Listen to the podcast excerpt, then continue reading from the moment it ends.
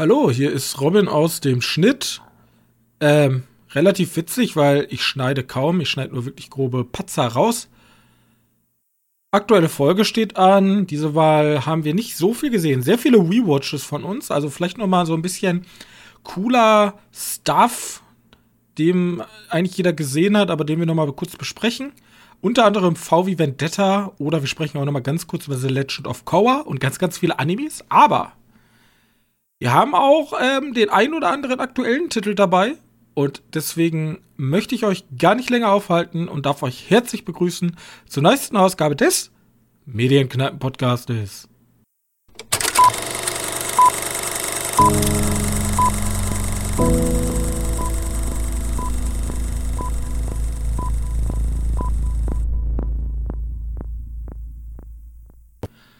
Hallo und herzlich willkommen zur 158. Ausgabe unseres kleinen Filmpodcastes und an meiner Seite mein sehr geschätzter Mitpodcaster Johannes. Hallo. So, und wir sind wieder angetreten, um über Filme zu sprechen. Gibt's ja nicht. Ist krass, ne? So ein Filmpodcast. Ich habe äh, hab gerade mal gedacht, so, wir machen ja dieses Intro da nehmen wir immer wieder neu auf. Also dieses, wenn, also nicht das Intro, was du nochmal davor machst, sondern das dieses Intro. Ich glaube, das klingt immer gleich. Klingt auch immer gleich. ja, das klingt wirklich immer gleich. Ja. Ich kann mir gerne, wenn es dich glücklicher macht, auch witzige ja, Introsprüche ausdenken jedes Mal. Ich wollte nur, wollt nur erwähnen, dass wir das immer wieder neu aufnehmen. Ja, also ist immer wieder original. Ich spiele keinen Soundspur ab. Ich, ich, muss jedes Mal meine Stimme, mache ich vorher eine Stunde bisschen Stimmtraining, damit ja. das auch immer wieder, immer wieder rüberkommt. Aber im Cold Opener mache ich hier immer ähm, damit herzlich willkommen in der Medienkneipe. Ja, da sage ich auch immer gleich. Also, aber ich nehme es immer wieder auf. Sehr gut. Sehr, so. Sehr gut. Äh, de, de, de, de, Lass mich hier meine Dingens gucken. News habe ich heute gar nichts mitgebracht übrigens. War nicht, also ich fand, dass nicht so viel los war. Ähm, es gab jetzt einen Trailer, den hast du nicht gesehen, weil du die oh, erste Staffel nicht gesehen hast, zu ähm, Gangs of Gangs of äh, London? London. Ja. Ein R-Rated Trailer. Okay. Und der war echt hart. Also, ich kenne ja viel Shit, aber der war echt hart. Kann ich also, mir den angucken, ohne dass ich die erste Staffel gesehen habe und ich werde nicht gespoilert, außer halt wer lebt. Ja. wer nicht lebt, keine Ahnung. Also, ja. Also ich würde generell empfehlen, das ist ja der Typ von Wade. Man sieht ja, auch, genau. also du kannst auch den normalen Trailer angucken. Und ähm, also im R-Rated-Trailer werden Sachen mit Körpern gemacht, die ich schon fast gar nicht sehen wollte. So heftig waren die.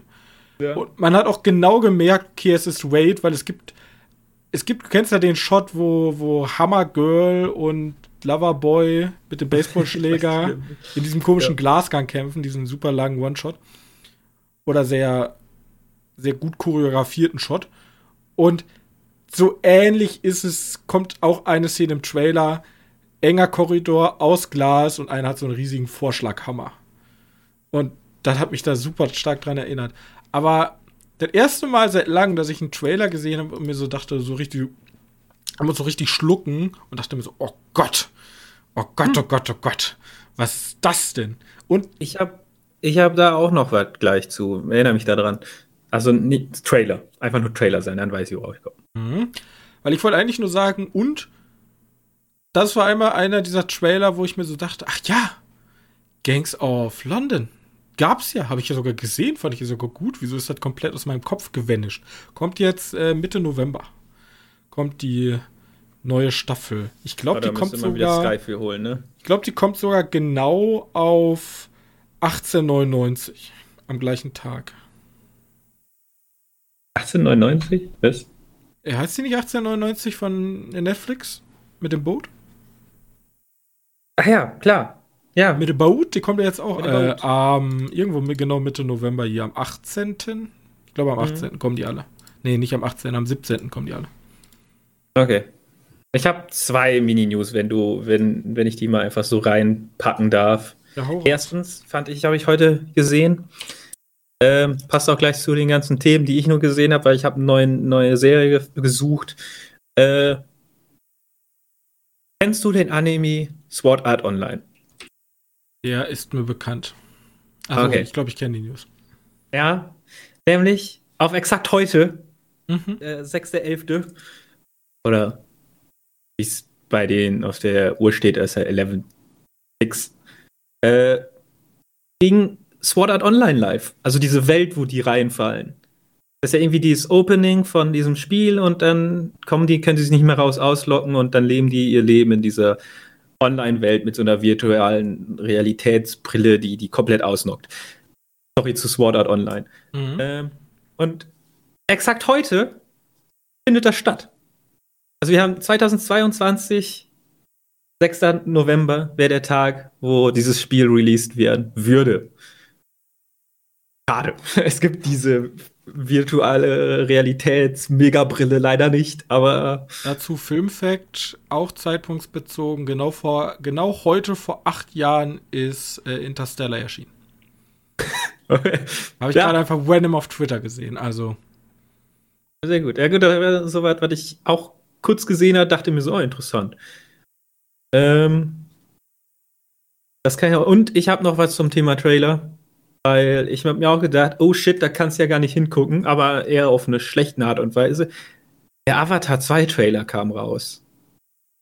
Und ja, es gibt da Bilder, die sehen richtig, richtig geil aus. Aber die Navi schauen halt wirklich aus, als wenn die noch von 2009 wären. Also. Es ist ein bisschen nicht Uncanny Valley, ist, glaube ich, zu heftig. Ja, es ist aber kurz davor, sagen wir mal so. Also man wenn sieht, die sind, die sind keine Lebewesen. Ja, wenn die sich jetzt auch noch komisch bewegen würden, dann würde ich mir auch denken, so, ah, okay.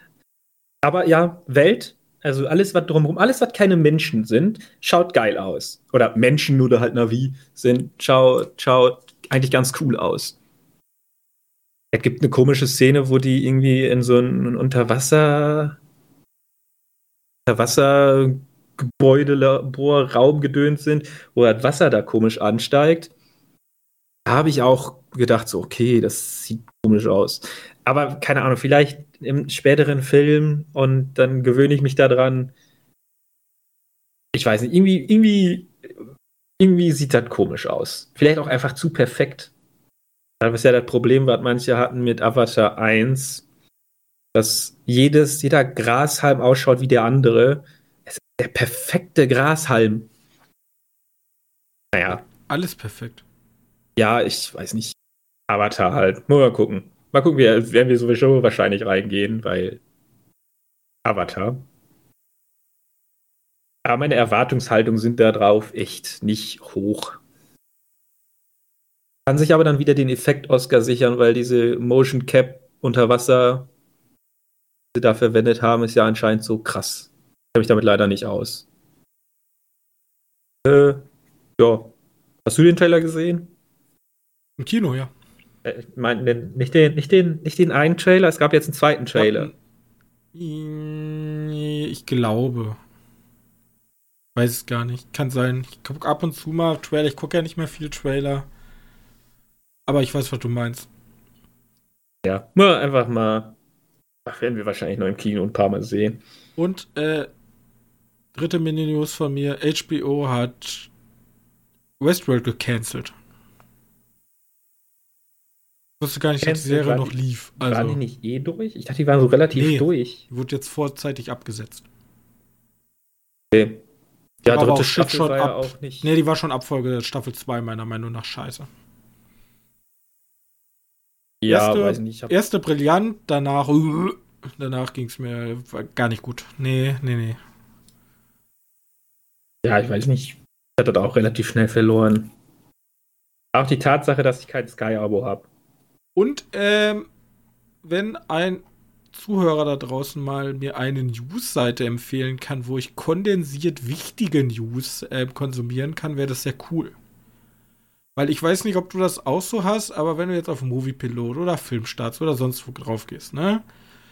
dann wirst du da ja zugeschissen mit News, die keinen interessieren. Ja. Herrlich Movie, überdreht. Äh, Ryan Reynolds und Will Ferrell im deutschen Trailer zum turbulenten Weihnachtsmusical Spirited. Who fucking die cares? Die fände ich sogar noch nützlicher, aber ich meine so was wie, ja, der Szenebildner von Avatar, äh, von Avengers hat erzählt, dass das Schild von Captain America in Wahrheit nicht aus Vibranium war oder so. Sowas. Wo, wo du, du denkst so, was zur Hölle? Seid ihr komplett kaputt? Das interessiert ja, aber keinen ich hätte halt, ich hätte halt so gerne so einen, wo wirklich Top-News sind. So, da kommt maximal so, vielleicht kommt auch ab am Tag vielleicht mal gar keine News, weil wirklich nichts Weltbewegendes passiert ist. Und dann ja. kommen dann vielleicht so zwei News, wo wirklich, keine Ahnung, weltberühmter Schauspieler ist tot, Robbie Downey Jr., keine Ahnung, gibt Karriere auf und äh, was weiß ich, irgendwas ja, Interessantes halt interessanten News. Ja, ich lese mal kurz vor, was, ich gerade gesehen habe bei Moviepilot. Bei Amazon gibt es jetzt den täuschend echten Captain America Schild in Originalgröße. Das sind die Filmnews, die man haben möchte. Oder neu auf Amazon Prime. In diesem FSK 18 Rachethriller geht Nicolas Cage über Leichen und spielt Klavier. Okay. Und das ist halt unter News. Da hätte ich halt lieber, keine Ahnung, gibt ja diese Service-News, welcher Film jetzt bei Netflix neu ist und bla, aber das ist doch keine, das ist keine wichtige News, egal. Wenn ihr da eine ähm, Seite habt, die kondensiert die Nachrichten aufbereitet, ja? Schreibt mir. Würde ich sehr gerne wissen. Wird uns sehr, sehr helfen auch. Ich habe momentan keine Zeit danach wirklich zu suchen. Ich habe schon mal versucht, aber ich habe für mich noch nicht das Richtige gefunden. Gut, dann äh, wollen wir mal starten mit den, mit den Filmen, die wir so gesehen haben. Ich fange ja, an. Ich habe hab ein paar, ich habe noch zwei gefunden, die ich noch dazu gepackt habe. Zwei gefunden. Ja, dann fang ja, du mal an. Ich werde die ganz schnell machen. Also, erstmal habe ich tatsächlich einen Film gesehen, der mit realen Schauspielern gedreht wurde. Der Rest ist alles Animation. Kann ich schon mal vorwegnehmen. Ich habe Godzilla vs. Kong gesehen. Habe ich. Stimmt. Ja, vor kurzem mal kurz angesprochen. Ja, ich brauche ja nicht viel zu sagen. Hast du ja damals im Kino gesehen. Ich bin nicht reingegangen, weil keine Zeit, keine Lust. Äh, außerdem mag ich King Kong gar nicht so gerne. Und ich wollte nicht sehen, dass Godzilla verprügelt wird von einem Affen. Passiert ja nicht. Also. Ne, eigentlich kriegt der Affe die ganze Zeit nur auf die Fresse. Ja, so ziemlich. Ähm, es hat, hat, mir sehr viel Spaß gemacht. Es war wieder das gleiche wie bei Godzilla, äh, den zweiten Godzilla-Film. Wo ich mir jedes Mal denke, oh, Menschen, geht aus dem Bild, ich will die Viecher sehen. Und wo dann, dann auf Netflix oder so, wenn er dann ja, endlich waren zum da Glück keine Bioterroristen. Ja, genau. Es ist weniger Menschen vor allem jetzt. Und äh, diese, diese ganze Szene da auf den Zerstörern, die halt so übertrieben ist, die macht so einen Spaß. das ist ja unnormal. Ja, richtig. Also ich habe ja damals auch schon gesagt, es ist eigentlich nur dummes Rumgekloppe, aber das will man ja auch. Ja, genau und Menschen wurden ein bisschen zurückgenommen. Ey, das ist natürlich alles unlogisch, statt irgendwie dann der Affe und Godzilla sich da aus dem Erdkern Mitte Hohlerde beschießen mit Laserstrahlen und so. alles komplett drüber und dämlich, aber es macht halt Spaß.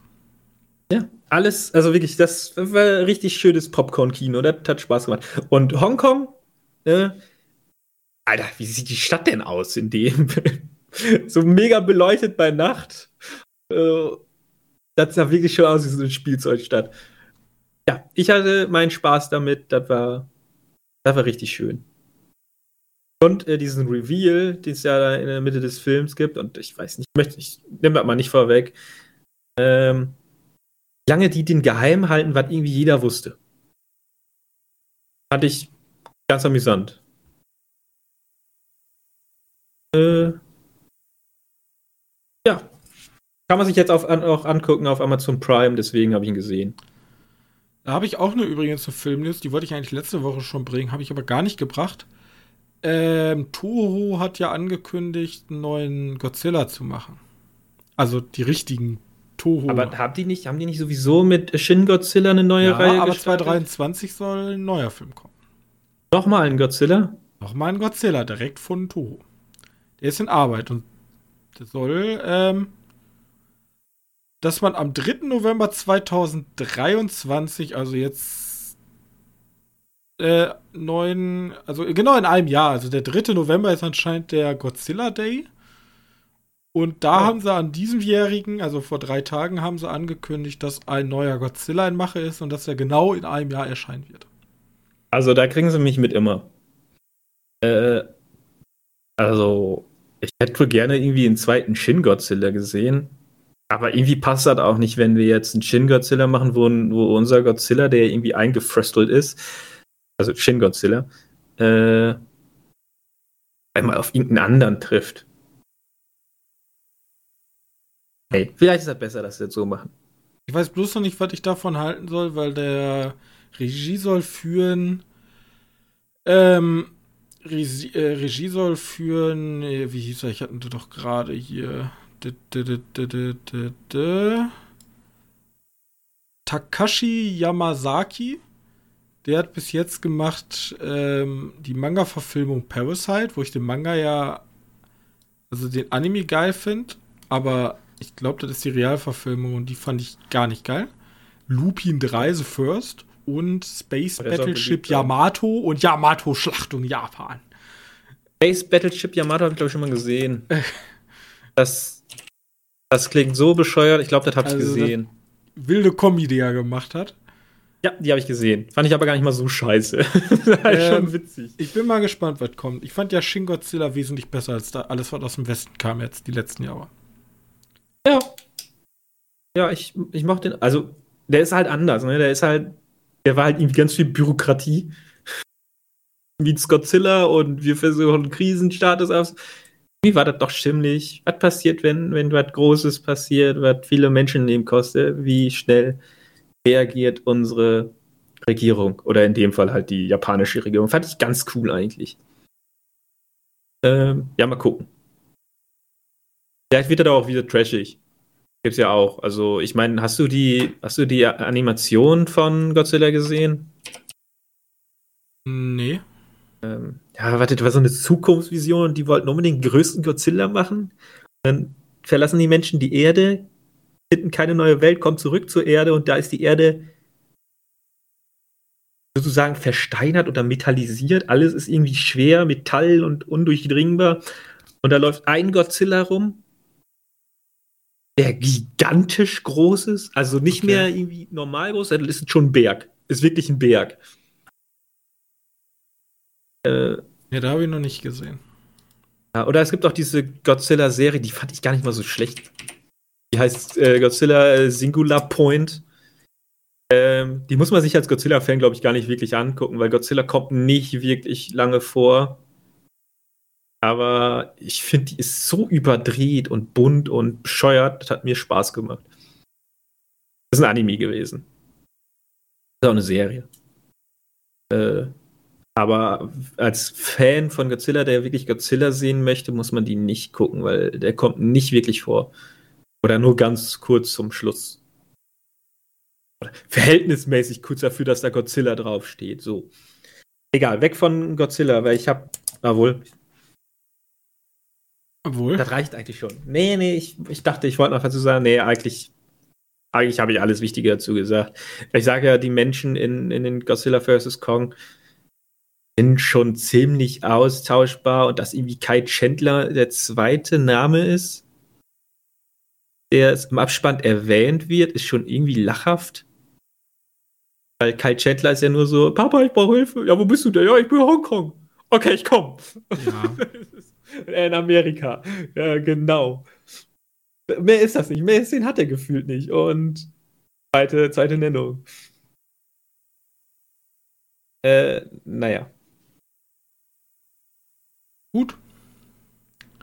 Ja, möchtest du weitermachen oder soll ich ganz schnell die Filme oder diese Serien, die ich angefangen habe, weil ich dachte, ich gucke mir mal wieder ein also, Anime an? Ich habe halt, ich habe einen Film, der zieht ein bisschen runter, deswegen mir ist egal. Also ich kann noch im bunten Bereich bleiben, wenn ich jetzt die Anime aufzähle, die ich alle gesehen habe, nur kurz. Ja, dann machen wir aber eine Anime-Section, weil ich möchte nicht alle Timestamp einzeln machen. Ja, genau, kannst du machen. Also, Weißt du, werde mich dafür hassen, dass ich den da mit reinpacke, weil, weil jetzt ja, kein richtiger Anime ist. Aber ich habe eine Rewatch von Korra angefangen. Das ist ja gar kein Anime, das ist ja von ja, einem amerikanischen richtig, Studio, hallo. Aber ich wollte halt auch leider nicht so viel drüber reden, weil Legend of Korra ist. Ich glaube, wir haben schon Avatar. häufig genug gesagt, wie geil wir Avatar und Legend of ja. Korra finden. Also richtige Avatar, ne? Muss man dazu sagen. Äh, ja, ist. Du meinst nicht den M. Night Shyamalan-Film? Nee, das ist Ahn. Die Legende von Ahn. Legende von Ahn. Äh, ja, der ist halt shit. Aber die, die, diese Serie und Korra ist halt, ist halt, ich habe jetzt, bin jetzt wieder bei Folge 8 oder so, noch nicht ganz so weit. Also die ist halt auch sehr geil. Äh, wie gesagt, muss man, muss man, müssen wir wirklich nicht wieder viel drüber reden. Wahrscheinlich da geht es ja um eine ähm, lesbische Beziehung. Oder eigentlich eher um eine nee, bisexuelle eigentlich ist Beziehung. Schluss nur so, so eine Art Reveal. Ich bin mir nicht sicher, ist das lesbisch oder bi dann? Weil die ist ja vorher mit einem Mann zusammen. Das, was auch immer die möchte. Vielleicht ist sie bi, vielleicht ist sie weil lesbisch. Ist ja schon sehr progressiv für 2012. Also wenn wir jetzt mal überlegen, das ist zehn Jahre her, da gab's, da war das noch gar nicht so groß, glaube ich, mich zu erinnern. Vielleicht war ich ja, aber muss, man muss dazu sagen, dass das ein bisschen später war. Ich glaube, das Ende haben die später gedreht. Das ist ja erst zum Schluss, wo das passiert. Am Anfang, in der ersten Staffel, gibt es noch diese Beziehungsprobleme mit Marco und, also den Feuerbändiger, den Erdbändiger. Ja, also ja, die ist aber trotzdem, jetzt macht das ja gefühlt jede Netflix-Serie oder jede Serie gefühlt, macht diese Schiene auf. Ist auch nicht schlimm. Äh, solange die das gut machen, manchmal wirkt das halt einfach nur so reingedrückt, so, haha, guck mal, wie progressiv wir sind. Ja, okay, toll. Äh, und die war halt ziemlich früh schon und das war schon gut. Kann man dafür schon mal loben. Auch wenn man denen vorwerfen möchte, dass sie leicht reingedrückt wird, dieses Ende. Aber da möchte ich gar nicht jetzt vorwegnehmen, weil ich habe das eigentlich nur so in Erinnerung, so, jetzt sind die beiden zusammen, was? Ende. ja. Gut. Jetzt habe ich schon viel zu lange über Korra gesprochen, dafür, dass ich noch ganz viele andere absprechen muss, ansprechen muss. Ich habe Romantic Killer. Ich weiß nicht, ob du gesehen hast. Die lief auf Netflix an. Ich habe gesehen, auf dem Cover ist eine Katze, die wegrennt. Ja, genau. Das Mit ist so menschlichen eine, Körper. Das ist so eine, ja, wir haben so eine Protagonistin, die, die lebt ein japanisches Leben alleine mit Videogames, Schokolade und Katzen. Und dann hat sie ein neues Spiel installiert und das Spiel ist aber verflucht mit einem äh, Liebes-, Beziehungs-, was auch immer das ist. Riesen Maiskorn. Äh, und diese, dieses Viech nimmt ihr alles, was sie liebt, weg. Halt die Katze, Schokolade und Videospiele. Und die kriegt die erst wieder, oder ich weiß nicht, ob die die überhaupt wieder kriegt. Die soll sich auf jeden Fall jetzt äh, in, die soll jetzt eine romantische Beziehung zu einem Kerl kriegen. Und dieses Maiskolbenviech brockt halt ihr alles ein und sie ist halt dagegen, einfach so, nein, ich will das nicht ich brauche das nicht. Es ist halt genau das Gegenteil von Frau, du musst in eine Beziehung, sonst bist du nichts wert. Da wollte ich gerade sagen, das ist schon ein sehr altmodisches Bild, was hier ja, eigentlich wirklich. aufgemacht wird. Wirklich. Aber die ist halt witzig. Die ist wirklich witzig. Und ich hoffe, die Auflösung ist, die braucht das alles nicht. Weil das wäre schön. Relativ, die kommt relativ gut zu, allein zurecht, aber dieses es ist schon eine Komödie, kann man sich schon mal anschauen. Äh, steht auch auf meiner Liste. Ich habe bloß tatsächlich immer deswegen, ich, ich bin ja, ich bin ja ein sehr großer Feind, diese Animes alle zu naiv zu sehen. Weil da werden ab und zu schon wirklich Werte vermittelt, die grenzwertig sind in der heutigen Zeit. Ähm, ja, ich finde, Letztes Beispiel finde ich immer die letzten Glühwürmchen. Genialer Film eigentlich, kann man auch anders sehen. Aber da, da gab es ja mal so die Sichtweise des Regisseurs, ne? Ja. Und dann hieß es so, ja, sie wollten so ein Antikriegsdrama machen, ne? Und dass die, dass die Kinder in einer so grausamen Welt dann darunter leiden. So, und er so, ja, nö, das ging eigentlich darum, dass sie sich von ihren Eltern trennen und dann kriegen die auch richtig auf die Schnauze dafür, weil man trennt sich nicht von seinen Eltern. Was soll denn das sein? Ja, ja habe ich auch so. Gehört. Du denkst ja auch so, what? Äh, okay. Und deswegen bin ich bei Animes mittlerweile sehr vorsichtig, weil ja, er immer sehr traditionellistisches und auch sehr häufig ein sehr sexistisches Bild ähm, ja, unter dem Deckmantel von haha, guck mal witzig, ist ja nur edgy und Comedy. Aber nee, also den Anime hatte ich auch, weil ich den Trailer gesehen habe und der sah echt witzig aus. Ja, ich glaube, edgy ist das hier nicht. Also nicht wirklich. Also ich meine jetzt allgemein, nicht nur auf den bezogen. Ja, ja. ja. Okay. Ich finde, diese männliche Hauptrolle, die es da gibt, der hat eines der unnachvollziehbarsten Probleme, meiner Meinung nach, die es gibt. Ich will ihn das nicht absprechen, aber er hat das Problem, dass er von vielen Mädchen angehimmelt wird. Und er damit nicht zurechtkommt, die Abweisung oh zu verteilen. Und dann denkst du dir so, halt die verdammte Fresse. Naja, egal weil er ja so gut ausschaut. Na gut, und, und weil sie irgendwie keine Interesse an ihn hat, weil sie halt überhaupt kein Interesse in irgendjemanden hat, ist er sehr interessiert an sie. Alles so ein bisschen dumm. Ja, kannst du mal gucken, vielleicht. Ich weiß nicht, wie es ausgeht. Ich habe nur reingeguckt. Ich habe bei allen Filmen, die ich hier anfange, nur den Anfang jetzt geschaut. Dann noch ein Anime. Und zwar, der hat, der war ziemlich namhaft hast du schon vorhin gehört. Spy X Family. Ähm, ja, davon habe ich schon gehört. Der ist riesig gewesen. Also, es wird ja mal unterteilt in Spring, Winter, Fall und Summer Seasons. Und ich glaube, ja. da war der, ich weiß nicht welche Season, aber komplett auf Platz 1. Der hat alles weggeräumt. Genau, weil der ist auch richtig amüsant. Der ist wirklich witzig.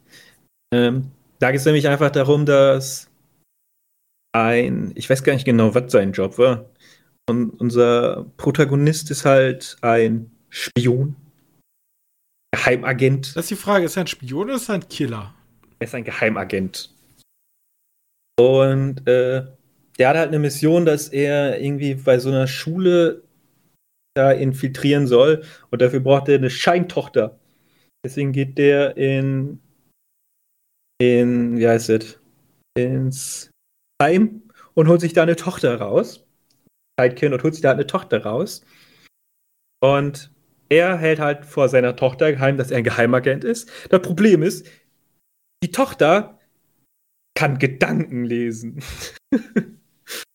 und, sie, und sie möchte, also die Tochter möchte nicht herausfinden, dass, äh, dass sie, also dass die herausfinden, dass sie Gedanken lesen kann. Ja? Ist ein Medium-Shit. So, deswegen verheimlichen die beiden was voneinander. Gut, die Tochter weiß halt irgendwie alles. Und dann treffen die ja noch die kleine Mutter. Die wird halt angenommen. Ja, die wird auch angenommen. Hast du wahrscheinlich auch schon gesehen. Die ist ein Assassin. Also die ist tatsächlich ein Killer. Das Witzige ist, das hat mich tatsächlich daran erinnert, an diesen nicht so geilen Film mit The Rock. Oder war das The Rock? Ich weiß gar nicht mehr, wer das war. Ist der nicht auch Spy Family? Wo, wo der, der Nachbar hier, dieser muskelbepackte Typ, doch. Ähm, ja, der war mit Batista, oder? Ah ja, stimmt, war mit Batista, genau. Und gegenüber wohnt doch die Familie mit dem Mädchen. Ja, genau, aber bei denen ist die Besonderheit, dass die voneinander nicht wissen, dass die jeweils irgendwie ein Agent, Killer oder Medium sind. Außer das Medium. Also das Mädchen weiß alles, weil die Gedanken lesen kann, aber die ist halt noch ein Kind und kann sich noch nicht so gut ausdrücken und rafft auch viele Sachen nicht. Ähm, und die anderen beiden wissen voneinander nicht, dass sie ein Killer oder ein Heimagent sind. Ist die denn abgeschlossen? Äh, ich habe den auch noch nicht durch. Also. Wie gesagt, ich bin bei allen angefangen. Ich glaube nicht. Ich glaube, eine zweite Staffel ist das schon in. Also, das ist von einem meiner Lieblingsstudios, das ist von Studio Witt. Das ist immer dieses komische oh, Motorrad-Intro. Ja, ja.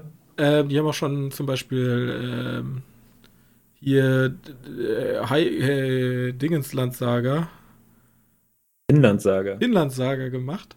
Und auch andere coole Sachen. In, in V auf jeden Fall. In Winland. Ich habe gerade meinen Computer, während ich gesagt habe, V komplett angespuckt. Und wo kann man die gucken? Bei Crunchyroll? Ja. Okay. Gut. Hat ein Studio wird noch gemacht? Die haben diesen gemacht mit den Vampiren, oder? Ähm, ja, ich gucke momentan auch ein Anime, da spreche ich aber später noch drüber. Geht auch um Vampires. Äh, die haben Attack on Titan gemacht. War eine so der bekanntesten Sachen, die wahrscheinlich jeder kennt. Ich dachte, das war Mappa. Kann auch sein, dass die haben die die übernommen? Sind die dafür zuständig, dass das dann nicht mehr so geil wird? Gab mal auf jeden, die haben auf jeden Fall was mit Attack on Titan zu tun gehabt. Ähm, die haben diesen Seraphim of the End gemacht. Äh, ja, das war das mit den Vampiren.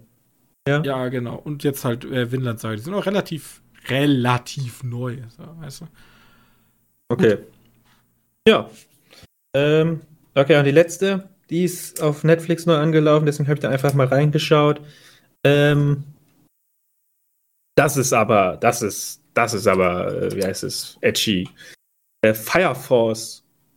Och, nee, da, äh, nee, Fire Force fand ich ganz schlimm. Ich habe mir gedacht, so, okay, da sind, äh, kommen Menschen, die tun sich mal einfach spontan in Feuerwesen verwandeln. Und spontane Selbstzündung. Unsere Fire Force benutzt Feuer, um Feuer zu löschen. Oder so. Ja. ich raff das nicht. Aber auf jeden Fall ist das eigentlich nur dafür da, dass wir ganz viele edgy Szenen und dumme ja, ganz Dialoge genau. kriegen. Es ging, also in der ersten Folge dachte ich mir schon so, boah, nee, das ist diese dreckige Art von Edgy, die mir zu doof ist. Also, entweder du gehst all out, High School DxD, und sagst so, ich, wir sind eigentlich nur edgy. Ich gebe euch jetzt genau das, was ihr wollt, ja, und genau deswegen sind wir auch hier und machen da schon fast eine Comedy raus. Aber das ist dieses, da bin ich, naja, die habe ich auch, den habe ich bis zur dritten Folge gesehen, dann abgebrochen. Das war nicht meins. Da bin ich schon weiter. Da weiß ich gar nicht. Ich bin bei dem, wo die in so einem komischen Haus sind und den Schurken präsentiert, der Schurke präsentiert wurde. Ja. Ähm, naja, die haben aber Soul Eater gemacht und ich fand Soul Eater damals Soul eigentlich Eater gar nicht Soul Eater ist auch extrem cool. Ja. Aber der hat auch einen extrem coolen Style. Ja, der Style ist ja ziemlich gleich. Außerdem mag ich das, wenn da diese, wenn da diese Leute in ihren schwarzen, schwarz-blauen Anzügen da rumrennen und dieses blaue Streifen leuchtet so schön in dieses brennende Haus. Das hat, hat einen schönen Effekt in dem Anime. Also von der Farbgebung her. Äh, ja, ob ich den ah. weiter gucke, weiß nicht. Korra gucke ich auf jeden Fall weiter, weil das ist immer so, gucke ich nebenbei oder äh, das ist halt einfach ein Rewatch, ne? Und mhm. Korra ist halt auch einfach über alle Zweifel erhaben. Äh, Wenn ihr noch ja, das, das sind die, die Sachen, die ich diese Woche, also diese halbe Woche, wir sind ja, ja letztes Mal ein bisschen später gemacht, alles überall reingeschaut habe. Wenn ihr noch eine äh, Comedy-Empfehlung für einen sehr guten Anime haben wollt, dann guckt euch Haven't You Heard? Fragezeichen, I'm Sakamoto. Da geht's äh. super un, ähm, uninspiriert, geht es um einen Oberschüler. Ach du Scheiße, ich sehe gerade ja. Aber okay. das Besondere, also es ist im Grunde der One-Punch-Man der Schüler, weil Sakamoto, Sakamoto, Sakamoto, keine Ahnung, wie man ihn ausspricht, ist einfach perfekt in allen Belangen. Aber der hat keinen Gesichtsausdruck. Der hat keinen, das ist so dieser Typ, der taucht auf, macht alles perfekt und geht dann wieder. Und die Klasse kann es halt nicht glauben und versucht ihn dann so ein bisschen aus der Reserve zu locken. Und sämtliche Fallen, die ihn stellen, löst er halt mit absoluter Bravour. Und da ist so eine Situationskomik. Da habe ich damals, da war so ein Anime, der aus dem Nichts kam, der war auch nicht wirklich groß. Das ist einer der wenigen Animes, wo ich wirklich lachend im Bett war. Also wirklich ich bin Mensch, der schmunzelt meistens, wenn er was witzig findet. Lachen ist ganz, ganz selten bei mir. Aber bei diesem Anime musste ich wirklich lauthals lachen, weil da so eine dämliche Situationskomik, schon fast dick und doof-like, ja. So, die bedient sich den einfachsten Elementen, aber der ist einfach oh absolut Gott, ich genial. Ich so ein paar Bilder davon und dann mir so. Also wirklich, haven't you heard? I'm Sakamoto. Genialer Anime. Guckt ihn euch bitte an. Den kann man auch bei Crunchyroll gucken. Das ist so ein kleiner Geheimtipp fürs Comedy-Genre. Ich, ich sehe gerade seh so ein GIF, wo er in diesen, wie heißen diese Wagen, wo der Mob drin ist. Ja, dann fährt er damit durch die Gegend. Es gibt ja, auch, vor allem, es, es gibt ja in Japan gibt es ja immer diesen einen Lehrer, der muss aufpassen, dass alle Kinder pünktlich kommen und danach, äh, sobald, keine Ahnung, du musst bis 8 Uhr in der Schule sein, dann wird der Tor zugemacht.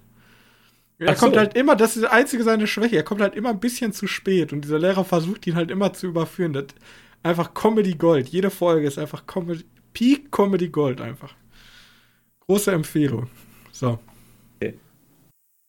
Ja, Gut, dann haben wir eine Menge Animes hier durch. Ja, war ja auch Jahres- oder der Eröffnungstag von Sword Art Online.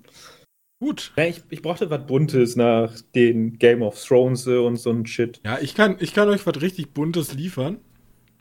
Achso, wartest du noch über Dingens sprechen? Über was? Über, oder erst später? House of the Dragons. Ach so, ja, das spreche ich nach.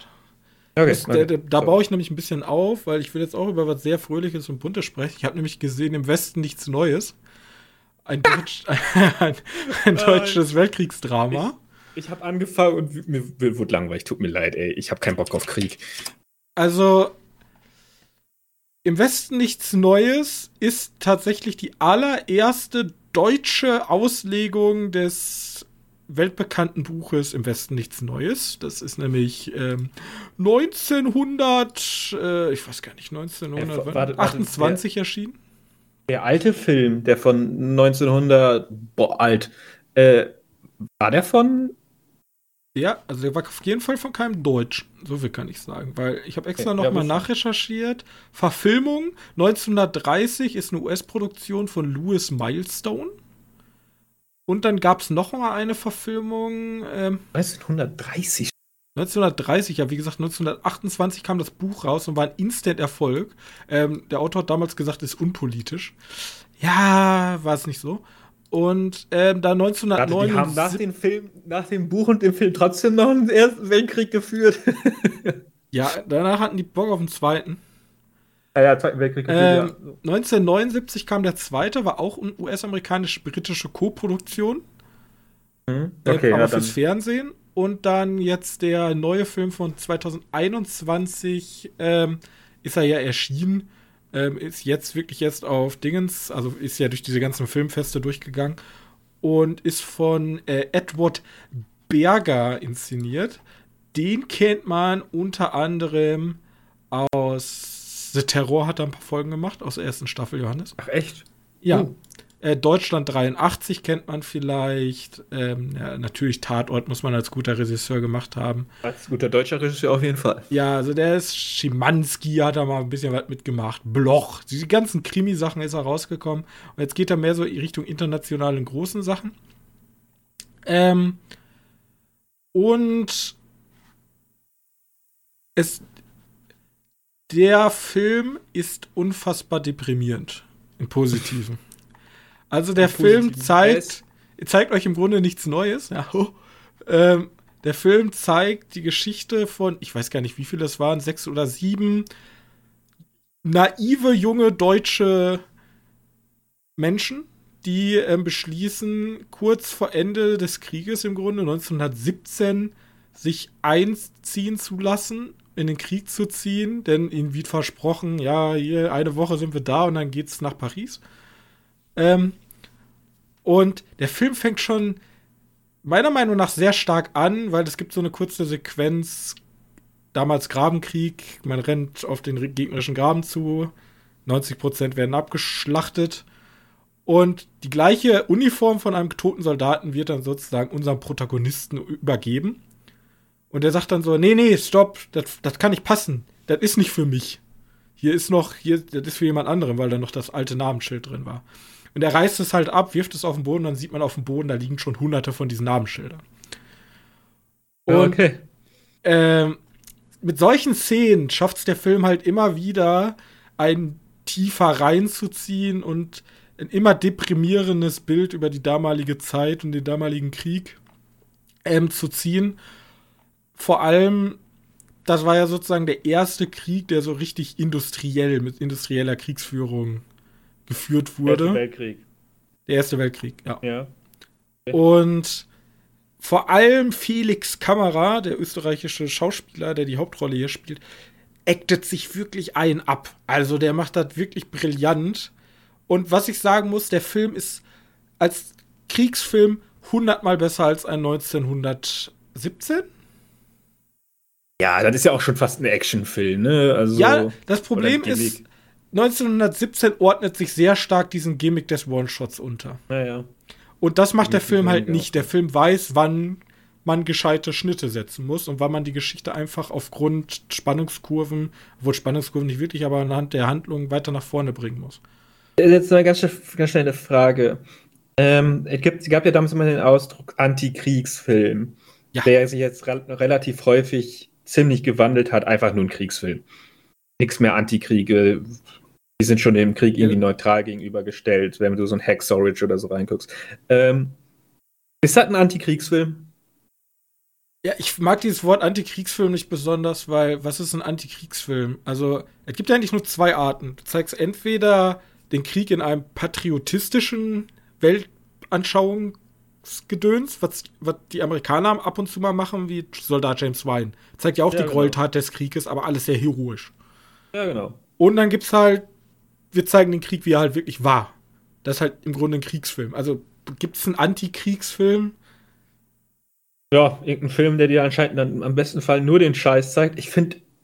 Ähm, also maximal meiner Meinung nach gibt es Kriegsfilme und Propaganda. So, oder? Kennst du, kennst du Jawhead? Jawhead ist das doch, oder? Das ist da, wo die im Iran sind und. Jawhead äh, ich noch nie im Iran, Irak, was weiß ich, sind und einfach die ganze Zeit nur den Krieg hinterherhecheln und die nie wirklich äh, in, in ein oder nie wirklich äh, Desert. Nie wirklich äh, die Waffe abfeuern, sozusagen. Und da sind, rennen die die ganze Zeit hinterher und sehen halt eigentlich nur, was das alles für einen Scheiß gemacht hat. Äh, weiß nicht. Habe ich noch gar Vielleicht. nicht, habe ich noch gar nicht gesehen. Ja, bei mir ist es auch schon ewig her, seit ich den gesehen habe. Aber den habe ich irgendwie so als eine Art. Ja, es gab ja auch vielleicht, mal den deutschen Film, wie hieß der Willkommen im Matsch oder Willkommen im Dreck. Gibt ja auch um den Afghanistan-Krieg, glaube ich. Das nicht. Ich weiß nicht, was der unter von Jawhead war. Doch, Jawhead willkommen im Dreck. Ach, das war der. Ja. Ah, ja, okay, dann weiß ich aber, was du meinst. Ja, ja, das war ein deutscher Film, ne? Äh, nee, das müsste US-amerikanisch gewesen sein. Nee, das ist ja mit Jack Gyllenhaal. Ach, das, ach ja, stimmt. Du hast vollkommen recht. Da gab es doch diese, diese furchtbare Szene, wo die da an diesem, an diesem, da wo so ein Stau war und alle Autos irgendwie durch diesen Phosphor oder was auch immer das war, alle tot. Ja, gibt es ja auch eine. Szene. Also hier werden natürlich die typischen Kriegsverbrechen, äh, ob das jetzt, ähm, da gibt es eine sehr, also sehr, sehr krasse Szene, wo diese Panzer, wo die ersten Panzer eingesetzt wurden. Mhm. Und du, du die richtige Verzweiflung der Soldaten siehst, die halt mit ihrem kleinen Karabiner da auf Panzer schießen, was natürlich nicht besonders gut funktioniert.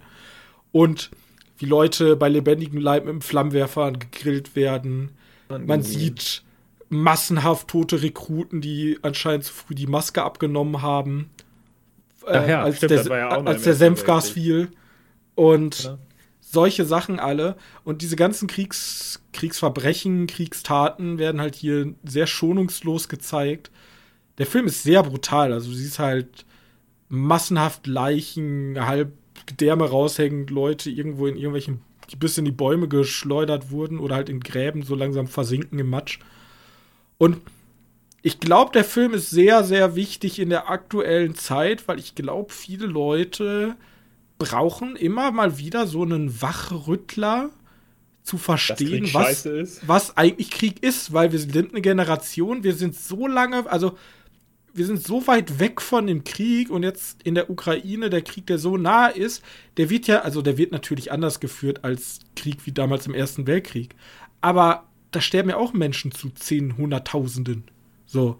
Und was, was das auch für die Bevölkerung vor Ort und was da alles dranhängt. Und ich finde den Film ist sehr, sehr wichtig und vor allem nochmal auch aus so einer deutschen Sicht zu sehen, dass, äh, dass es halt nicht heorisiert wird, dass da nicht ähm, das so richtig vor Patriotismus trieft und natürlich, der Film geht los für Deutschland, ne, wir sind die geilsten und ja, dann ja, kommt klar, halt. So, so, sind die aber auch im Krieg gegangen damals. Also. Ja, ja, richtig. Und der setzt seine Gewalt halt sehr punktuell ein. Was ich ein bisschen blöd fand, war, es wird gleichzeitig auch noch, ähm, gleichzeitig haben wir noch Daniel Brühl. Da habe ich schon von mehreren gehört, dass der da spielt so einen, der spielt einen SPD-Politiker, weil damals Kaiser dankt ab, Weimarer Republik und dann haben die halt den Versailler Vertrag ausgebaut. Da gibt es tatsächlich eine Szene, die, die liebe ich mit ihm. Die ist nämlich relativ zum Schluss. Wir kriegen sozusagen den historischen Moment mit, als Deutschland kapituliert und in diesem Zugwaggon, wo Frankreich ja im Zweiten Weltkrieg dann sozusagen als Rache seine bedingungslose Kapitulation unterschreiben musste. Da unterschreiben sie den Versailler Vertrag. Mhm. Und da sagt Daniel Brühl halt sozusagen, haben Sie doch Vernunft, ja, also ähm, zeigen Sie doch ein bisschen Gnade und also seien Sie ein guter Verlierer, weil mit dem Vertrag sind, sind nur Verlierer und Deutschland wird böse sein über den Vertrag im Grunde. Was dann ja später zum Zweiten Weltkrieg geführt hat.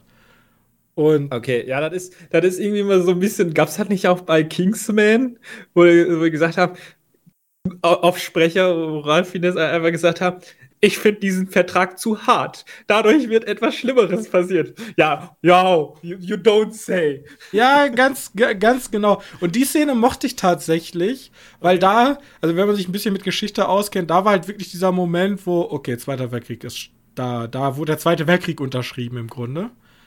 Ähm, also sind natürlich noch andere Faktoren, aber das ist so einer der Hauptgründe, warum der Nationalsozialismus reingeht. Das ist auch der einzige. Ja, ja. Sonst ist Daniel Brühls Rolle eher, er bremst den Film extrem raus. Er bläht den extrem auf und wir sehen halt aus so einer Diplomatensicht, okay, wie er den Krieg wahrnimmt und die ganzen bösen Generäle, die den Krieg halt weiterführen wollen, weil sie so einen falschen Stolz haben und sagen, wir ergeben uns doch nicht ne, von den ja, Franzosen. Aber, aber, vielleicht ist das ja auch relevant, irgendwie zu zeigen, dass, dass man für ja. Leute Krieg führt, die noch nie wirklich sehr Ende dreckig gemacht haben.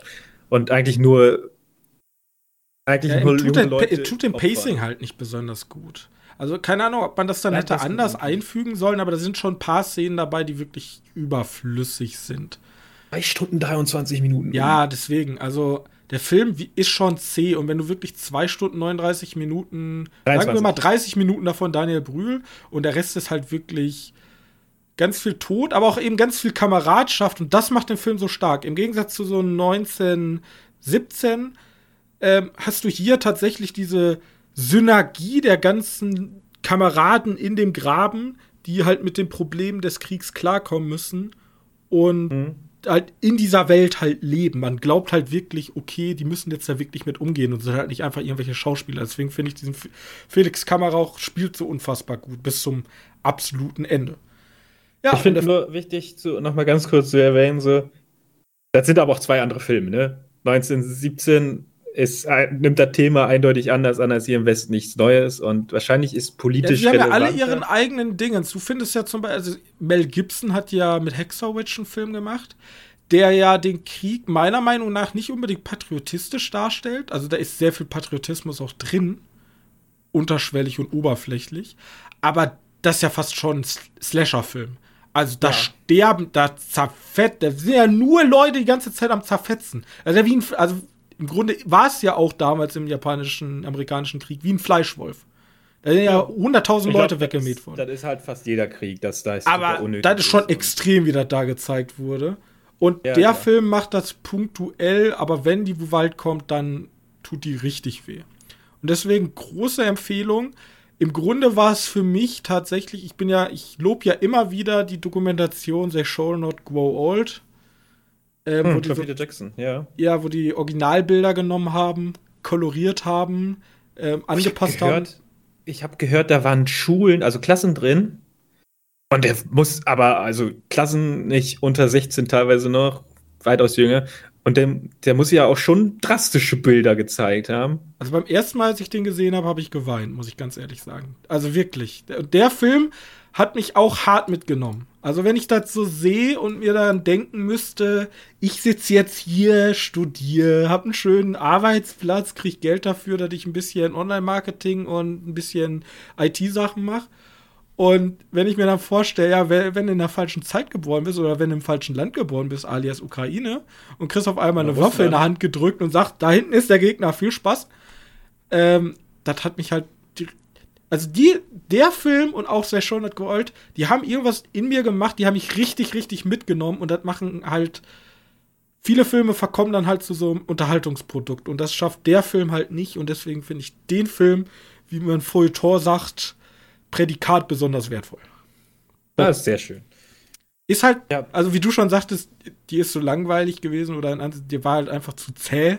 Ist nee, auch zäh. Ich, ich wollte ich wollt nicht, nicht sehen. Ich wusste ja, wo, wie der Krieg ausschaut. Und ich hatte wirklich, ich habe momentan keine Lust auf Kriegsfilme. Ja, also ich, ich kann auch verstehen, dass viele Leute generell in der aktuellen Situation nicht sagen, boah, jetzt meinen Samstagsabend verbringe ich gerne mit so einem richtig in die Magengrube tretenden Anti äh, Antikriegsfilm. Da habe ich Bock drauf. Ja. Aber gerade solche Filme meiner Meinung nach könnte ja, man mal in den Schulbetrieb mit einnehmen. Ob das The Shall, ja. äh, The Shall Not Go Old aus der britischen Sicht ist oder im Westen nichts Neues aus der deutschen Sicht. Und es gibt bestimmt auch, ich bin leider nicht zu sehr bewandert in diesem Genre, bestimmt eine super Sicht aus Sicht von Frankreich. Frankreich hat da bestimmt auch was in dem Bereich. Ich glaube, das könnte man generell mal in den Unterricht mit aufnehmen, anstatt dann irgendwie nur sachlich ja, darüber sprechen. Weil wenn du sachlich darüber sprichst, hast du nie diese Dimension, wie es halt wirklich war. Und das kann halt Film meiner Meinung nach am besten rüberbringen. Auch wenn es halt super hart ist. Ich weiß gar nicht, ist der ab 18? Schon größer ab 16. Ab 16 ist, ist hier äh, Ding ab 18, weil das Buch kannst du nicht. Also das Buch ist wirklich zu alt. Der, äh, der ist auch ab 16. Das, der Film. Ja, der Film, okay. Ja, dann kannst du das ja in der Oberstufe mal zeigen. Ja, oder du kannst da mal die Erlaubnis von den Eltern abholen und die Kinder verstören. Ja, aber das gehört also halt dazu. Verstören, ne? verstören ist halt extrem gesagt, aber ja, das gehört eben dazu. Aufwecken. Aufwecken. Dass ja, nicht immer alles so Leute, toll ist. Und dass unsere Demokratie und irgendwelche fetten Idioten, die in Berlin vor dem Reichstag sitzen und sagen, Lügenpresse, dass diese Demokratie bis jetzt das so schön erhalten hat, dass wir alle äh, so einen Scheiß machen können, anstatt mit irgendeiner Waffe an der Front zu stehen. Ja. Gut. Ja. Ach, das ist sehr bedrückend. Das, ja, ist halt, deswegen sagte ich auch ein extra buntes Thema habe ich mitgebracht. Uh, okay. Aber er ist halt trotzdem ein genialer Film. Also, ganz ehrlich, Oscars, ich weiß zwar nicht, was die anderen mitbringen würden. Also, wenn der Rausch jetzt antreten würde gegen Im Westen nichts Neues, hätte ich schon echt Probleme, weil die sind auf beide auf irgendeine Art und Weise genial. Aber wenn, das ist schon ein echt gutes deutsches Produkt. Vor allem, einmal noch runterzusprechen, man sagt ja immer, für einen deutschen Film muss man hier nicht sagen. Der Film ist cineastisch, Visual Effects, Kostüme, Drehbuch, Schauspiel, alles auf Hollywood-Niveau. Wenn also nicht sogar meistens besser also die, als irgendwelche die dürfen, den, die dürfen den tatsächlich, äh, ist ja tatsächlich mal erlaubt, den zu dem Oscar-Rennen zu schicken. Auf jeden Fall. Das ist nicht so ein Alibi-Einreichung, damit wir dieses Jahr was einreichen, sondern das ist wirklich meiner Meinung nach ein Contender, der den auch ähm, gewinnen könnte. Das ist gut. Eigentlich schon wieder traurig, dass ich sagen muss, okay, im Westen nichts Neues ist wieder der deutsche Film, weil Kriegsdrama. Ja, ich würde halt gerne auch mal eine deutsche Komödie einreichen können. Oder einen Science-Fiction-Film. Oder einen deutschen Science-Fiction-Film, ja. Äh, unser letzter ist irgendwie von 1930 oder so. Was, wann war Metro? das ist nicht unser letzter. das ist für mich der letzte deutsche Film, den wir gemacht haben. Der letzte Science-Fiction-Film. Der letzte halt deutsche anerkannte internationale Science-Fiction-Film. ja, kann es sogar sein. Das kann wahrscheinlich sogar sein. Deswegen, ähm, ja. Es gibt noch Pandorum. Ich weiß aber nicht, ich glaube, da sind keine deutschen Gelder drin. Außer der, der Regisseur mit seinen. St Egal. Ähm, okay, ich mache wieder was. Ich mache wieder was Buntes, weil ich noch eine Animationsserie geschaut habe. Bisschen Stimmung aufleitern. Star Wars. Disney Wars. hat klangheimlich einfach mal Geschichten der Jedi äh, veröffentlicht. Auch direkt alle sechs Folgen. Wahrscheinlich gibt es nur sechs Folgen. Ähm, und zwar perfekt neben Endor, damit wir uns aneinander vorbeireden, wenn wir darüber stehen. Ich habe eine Star Wars-Serie geschaut. Äh, Geschichten der Jedi ist halt wieder so ein Animationsfilm im Style von Clone Wars. Äh, diesmal aber keine lange große Handlung. Man muss auch wirklich. Ja, gut, vielleicht sollte man. Äh, muss, muss man nicht unbedingt. Man kann die auch so schauen, man sollte sich vielleicht die Star Wars Filme angeschaut haben. Also 1 bis 6. 8 und 9 ist nicht wichtig. Äh, Clone Wars wird noch helfen. Muss aber alles nicht unbedingt. Äh, ja, geht auf jeden Fall um Geschichten der Jedi. Um genau zu sagen, geht es um Geschichten zweier Jedi und zwar von Ahsoka. Nochmal, ich weiß, Clone Wars hatte ja ziemlich viel Ahsoka. Es geht halt so ein bisschen Geburt von einem Jedi man muss wichtig dazu sagen, ist, Folgen sind in der richtigen Reihenfolge, wie die in der, also wie die in dieser Zeit von Star Wars rauskommt. Wir fangen an mit der Geburt von Ahsoka und beenden mit irgendwas, was so Inquisitoren, kennst ja wohl die, die Inquisitoren, die Jedis suchen und umbringen wollen. Mhm. Da enden wir. Und alles dazwischen äh, und alles andere befindet sich halt dazwischen. Deswegen fangen wir mit Ahsoka an und hören mit Ahsoka auf, aber dazwischen gibt es nochmal drei Folgen, die sich um Count Dooku drehen. Und Count Dooku ist ja Kanta Sith, der noch ein Jedi, also der man Jedi war. Und hier geht es jetzt um ihn als Jedi-Meister. Äh, und deswegen kriegst du als erstes Ahsoka, Doku, Doku, Doku, Ahsoka, Ahsoka. Ganz komisch. Aber er gibt halt so Sinn. Und interessant finde ich, weil diese Serie oder diese Geschichten, zumindest die Doku-Geschichten, die, die zweite oder nee, die dritte und, und vierte Folge, äh, spielen gleichzeitig zu den Filmen. Und zwar gleichzeitig zu Teil 1 und also zwischen 1 und, und 2 spielen die. Und macht so ein paar Ungereimheiten, macht das wett in, in den Drehbüchen, Drehbüchern von, von also Hintergrund-Ungereimheiten. Ne? Guck mal, da ist ein Jedi-Meister, der sieht aus wie Yoda. Warum ist der in der zweiten Film nicht mehr da? Wird erklärt. Ne? Also Yaddle mhm. heißt der, äh, heißt die.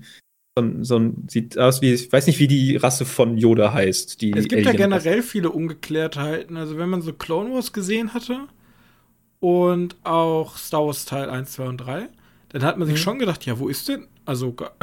also. Ja, wirklich. Das war, aber das wird nicht wirklich, äh, also ich finde, Clone Wars macht das ja gut. Äh, Ahsoka kommt zwischen 2 und, und 3. Und Clone Wars, warum, warum hier in den, in, in, in den dritten Teil nicht vorkommt, wird ja schon er erwähnt. Warum die auch nicht angesprochen wird, ist klar, weil zu dem Zeitpunkt gab es sie noch nicht, die wurde halt neu dazu aber die wird halt nicht angesprochen, weil der Film das nicht zeigen, also falls es den nicht halt gibt, aber die wird halt dazwischen angesprochen in späteren Clone Wars Folgen. Also es gibt spätere Clone Wars Folgen, die neben dem Star Wars Teil 3 Handlung stattfinden. Also als riesen Star Wars Fan sollte man sich sowieso alles Scheiß anschauen. Lohnt sich teilweise, zumindest Clone Wars. Ähm, und das hier ist einfach nur so ein bisschen ergänzend. Wir wollten noch mal ein bisschen was erzählen zwischen zwischen 2 und 1 oder 1 und 2. Zum Beispiel, ich nehme mal was vorweg. Äh, oder, äh, nee, du, du willst nicht, dass ich spoiler. Ich, ich spoiler nicht. Nee, ich nehme nichts vorweg.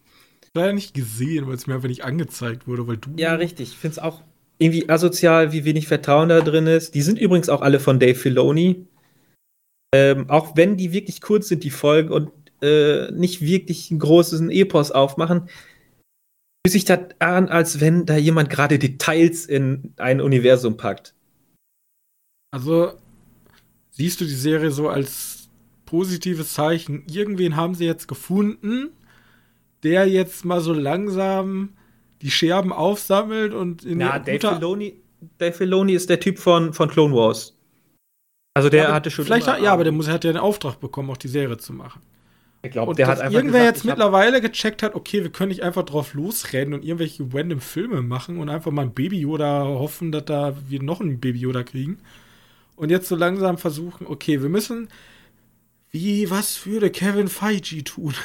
Was ja, würde Kevin Feige tun? Und dann, also, okay, wir brauchen erstmal einen Plan, wie wir jetzt weiter vorgehen. Also ich hoffe ja, dass die, dass die den so ein bisschen mehr involvieren. Aber weil, was würde Kevin Feige tun, war ganz sicher nicht, als J.J. Äh, Abrams den Star Wars-Universum an Teil 8 übergeben hat. So, dass man dem Regisseur überhaupt so viel Macht. Also, das ist eigentlich traurig, sonst sagen wir immer, ja, gib dem Regisseur noch mal mehr Macht. Aber bei so einem Franchise denkt man sich so, weil Regisseure sind ja schon sehr künstlerische Diven. Mhm. Und dass man dann überhaupt jemand die Macht geben kann, ja, wenn du Bock hast, dann werf halt alles über den Haufen und mach halt dein Ding. So, wir haben zwar einen siebten Teil gemacht, der auf überhaupt irgendwas aufbauen will, und du sagst ja, nö, da gebe ich einen Shit drauf. Ähm, dass man das überhaupt zulässt in einer Franchise. Also ich glaube nicht, dass bei Marvel, bei Marvel-Serien kann man sich jetzt wieder, glaube ich, mehr ausleben. Hat man ja auch bei She-Hulk jetzt gesehen. Mhm, ja. Ähm, aber dass jetzt jemand kommt und sagt so, ja, ich mache jetzt den neuen Iron Man, ich mache den jetzt einfach mal so, wie ich will, pinke Rüstung. Ist mir egal, was die Fans halten, ich bin der Regisseur. Ich glaube, ja, das, das gibt's halt da nicht. Und das fehlt halt Star Wars auch ein bisschen, so ein bisschen die Typ, der die Hand drauf hat und sagt, nein, so machen ja, wir das ich, jetzt nicht. Ich bin ja eigentlich wohl ein Fan, dass wenn du jemandem künstlerische Freiheit gibst, aber wenn da zwei Regisseure kommen, die sich gegenseitig so ein dummes Battle liefern zum Leidwesen der ganzen Franchise, ist halt auch komplett scheiße. Dann lieber, dass da jemand ist, der, der als Produzent wirkt, aber komplett so ein, so ein Kevin Feige halt. Das einzige Wichtige ist, der muss halt auch schon ein bisschen Ahnung von dem haben, was er macht. Ja, du hattest ja erst George Lucas und dann war halt niemand mehr da. Da war halt so ein schwarzes Loch und das wurde. Ja, da hättest du Dave Filoni reinsetzen können. Wobei ich meine Vermutung ist, dass Dave Filoni sich nur ranhangelt an, an die von George Lucas vorgegebenen Events. Aber haben die nicht so eine weibliche Producerin, die sich jetzt um alles kümmert? Da ist äh, ja. irgendwer Neues dazugekommen nach Teil äh, 9. Kennedy, Kennedy gab's. Wie heißt sie? Heißt, hieß sie Kennedy? Weiß ich gar nicht mal. Ja, die, die war halt große Feindbild lange, ne? Ja, aber die ist doch erst nach Teil 9 gekommen, oder täusche ich mich? Nee, nee, nee, die ist Haben mit die 7. irgendwen installiert nach dem Debakel, also das, nachdem die Zahlen so gedroppt sind und dann sollte irgendwer Neues kommen, der sich jetzt um alles kümmern soll? Auch möglich. Aber, aber sie war schon. Also hier, Telefonnummer dabei. von uns ist oder E-Mail-Postfach ist immer offen, Disney. Also ich, ich gebe freiwillig meinen äh, Uni-Praktikumsplatz auf. Ja. Äh, wenn ihr mich als Head of, Head of Star Wars Franchise nehmen wollt, ich bin zur Verfügung. Nimm mich. Ich habe den Masterplan. Ich bringe ich bring PowerPoint mit. Wer ist der Typ von Endor? den möchte ich weiter beschäftigen. Ja. Äh. Ja, es gibt ein paar Leute, die ich ich, ich, ich glaube, wie gesagt, ich glaube, ich bin ja der festen Überzeugung, man bräuchte so ein Fan-Council. Ja? Bräuchte, man bräuchte den Jedi-Rat, der aus Fans besteht. Und das, viele Kritiker würden jetzt aufschreien, weil dann kommst du ganz schnell in so eine Fanfiction-Serie, weißt du? Wo du dann ja, nur klar. noch, wo, wo die Fans sich selber beweihräuchern mit immer den gleichen Serien. So, ja, den finden, den Charakter finden wir cool und der soll das und das machen und dann machst du eine Serie drüber. Aber ich finde schon, man sollte zumindest jemanden haben, der aus Sicht der Fans das nochmal sich durch den Kopf gehen lässt. Und ich glaube, dieser Schritt fehlt einfach. Dass man wirklich, also man kann sich ja was Neues erlauben und man kann auch ein bisschen kreativ werden, aber man darf den Fan, vor allem die Franchise, fand ich ganz interessant, sagte vor kurzem mal jemand, Star Wars gehört halt nicht nur Disney, sondern Star Wars gehört mittlerweile auch den Fans. Und Star Wars, wenn du was super Kreatives machen willst, dann mach es, aber dann musst du dafür einen Raum schaffen. Beispielsweise diese Anime-Reihe von Star Wars. Da war jetzt nicht alles Gold, was glänzt. Ne? Da waren ja auch ein paar Sachen dabei, die nicht so gut waren. Ja. Aber da sind wir denen ja nicht böse drüber. Nee, nee. Die Weil das so weit weg ist vom Kern und du sagst, wenn es geil gewesen wäre, hätten wir gesagt, ist geil. Gerne mehr ja, davon. Vor allem die Leute, die es geil fanden, ja, herzlichen Glückwunsch. Hier ist was. Ja, wenn es scheiße halt ist, nicht so geil, ist, okay. ist mir relativ egal. Kann man so nur, also war ja noch nicht mal Teil des Kanons, aber das könntest du ja sogar mit Sachen machen, die du in den Kanon etablieren wollen würdest und dann dir denkst, okay, ist so schlecht angekommen, das können wir easy rausstreichen. So, dass es halt dem Hauptkern nicht wehtut. Und ja, ja das ist meine Idee. Ruft mich an, äh, Disney, äh, schreibt mich an. Gut, da könnte man noch dieses Star Wars, es gibt so eine Buchreihe, wo Han Solo und Chewie auf dem Todesstern, der Sternzerstörer gezogen werden, der voll ist mit Zombie-Klonen, äh, Sturmtruppen. Weißt du, was ich machen würde? Ja, ich würde ich würde richtig, ich habe ja Disney Money, ne? Also momentan verbrennt ihr eh Geld. Ich hab, ich nehme das Geld, Old Republic. Schön. Okay. Old ja. Republic setze ich an, weil das ist ja das ist doch der unbestellte Acker bei Star Wars. Da gibt's noch nichts. Richtig. Richtig. Old Republic, da kann ich mich richtig schön austoben, auch wenn es da super viel. Wir haben ja gesagt, alle Bücher I don't give a shit, zählen nicht mal zum Kanon. Aber ich kann mir die Ideen ja trotzdem teilweise nehmen, die ich geil finde. Und nette Kooperation mit EA, neues Star Wars MMO und dann mache ich ganz fett Werbung WoW Killer. ich habe so viel Marketing was. endlich mal WoW Ja, ja, ja, ja. Ich habe direkt Marketing was. Ich habe ja die Grundlage ist ja da. Ich habe ja ein Studio, das hat schon mal ein Star Wars MMO gemacht. Jetzt müssen wir den bloß auf die. Also ich glaube, jetzt ist WoW am, äh, am, am verwundbarsten. Und jetzt können wir vor allem auch so Star Wars. ich würde alles machen. Ich würde ich würd den Blizzard-Weg machen, außer meine Mitarbeiter sexuell zu belästigen. Und ich würde hier auch, man, man muss von den Videospielen lernen. Guckt euch äh, die geile Serie zu League of Legends an. Ich würde hier auch machen, genau wie Wyatt. Ich hätte Musikvideos. Ich hätte Kooperation mit Videospielen. Ich hätte Merchandise. Ich hätte, ich hätte richtig, ich hätte wahrscheinlich sogar irgendwelche VR-Influencer im Star Wars Design. Ich würde das richtig groß aufziehen, Disney. Also schreibt mich an. Ja, aber wir müssen noch mal darüber reden. Momentan ist Blizzard mit World of Warcraft nicht äh, am angreifbarsten. Das glaubst so, du, weil das jetzt halt so, gut aussieht. In einem, in einem Monat, in einem Monat kannst du ihn so zerstören. Ja, ja, warte, bis die Ernüchterung kommt, dann bin ich da. Muss nur, ich plane ja auch auf lange. Ich kann ja nicht innerhalb von einem Monat ein MMO Neues bauen. Aber die Grund-MMO steht ja schon. Also wir haben ja ein Star Wars Old Republic. Ja, ich, so, ja. Wieso scheitert jedes MMO bei, gegen WoW? Weil es nicht, anscheinend nicht genug Content hat.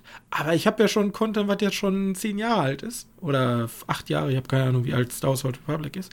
Das einfach hübsch machen, riesig dickes Content-Update dranhängen, zack, läuft alles. So, gut.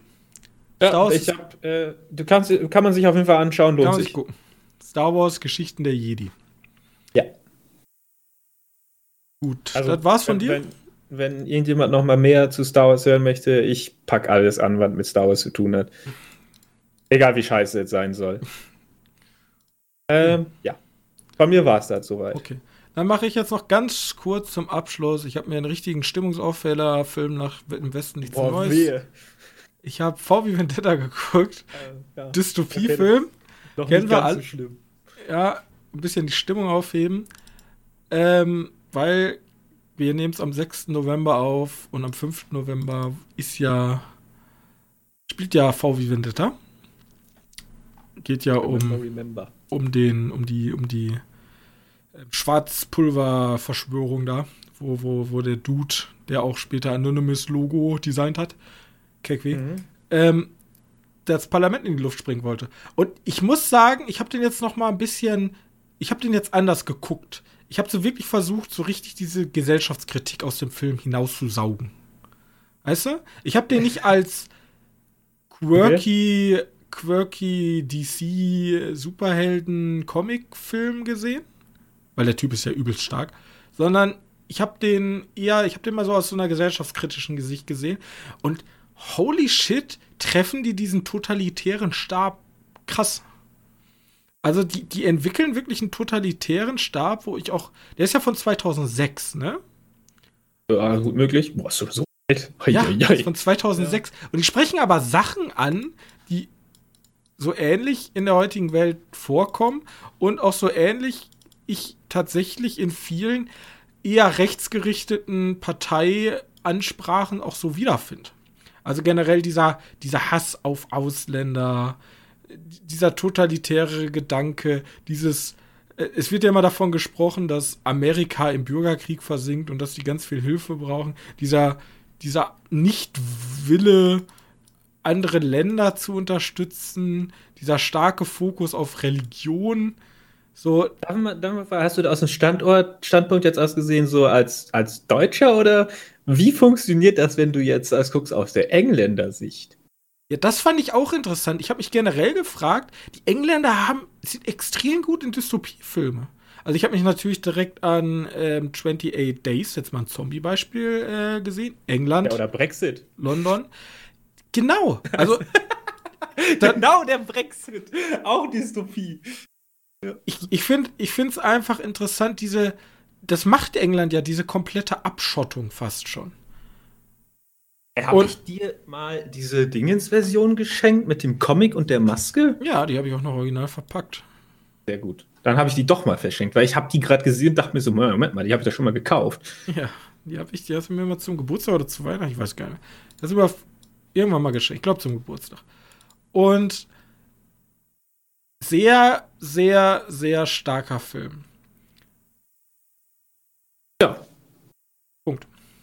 Ja, das waren heute diese Woche relativ viele Rewatches. Die einzige neue Serie war halt Dingens und die ist auch untergegangen.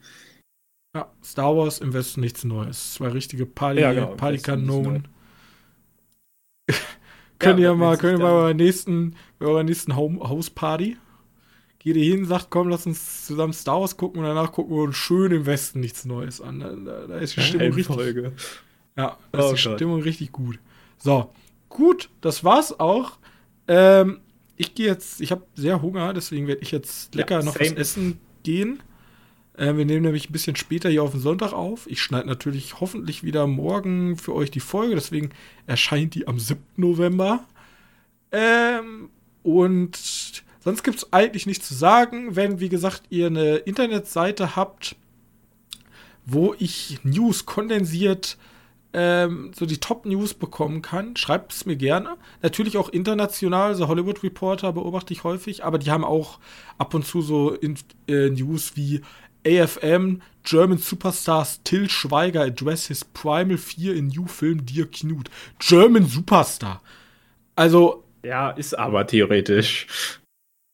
Ja, ja, aber das ist das Traurige. Ja? ja. ich kann Hollywood Reporter nicht erst einmal die äh, Til Schweiger als German Superstar bezeichnen. Ist halt echt so. Der Hollywood Reporter ist ja wohl ein ganz unwichtiges Blatt. Also, da haben sie sehr schlecht, schlecht äh, informiert. Deswegen, äh, Niemand in Deutschland mag Til Schweiger. Schickt, schickt mir gerne eure, eure Ideen für solche Seiten. Ja, und äh, wenn ihr uns noch was Gutes tun wollt, gebt doch gerne eine Bewertung ab bei Spotify, bei, was weiß ich, da wo ihr Bewertungen, Apple Podcast, schlacht mich tot. Gut, wir sehen uns nächste Woche wieder. Mit welchem Film bin ich mir noch nicht ganz sicher. Deswegen bis dahin. Tschüssi. Tschüss.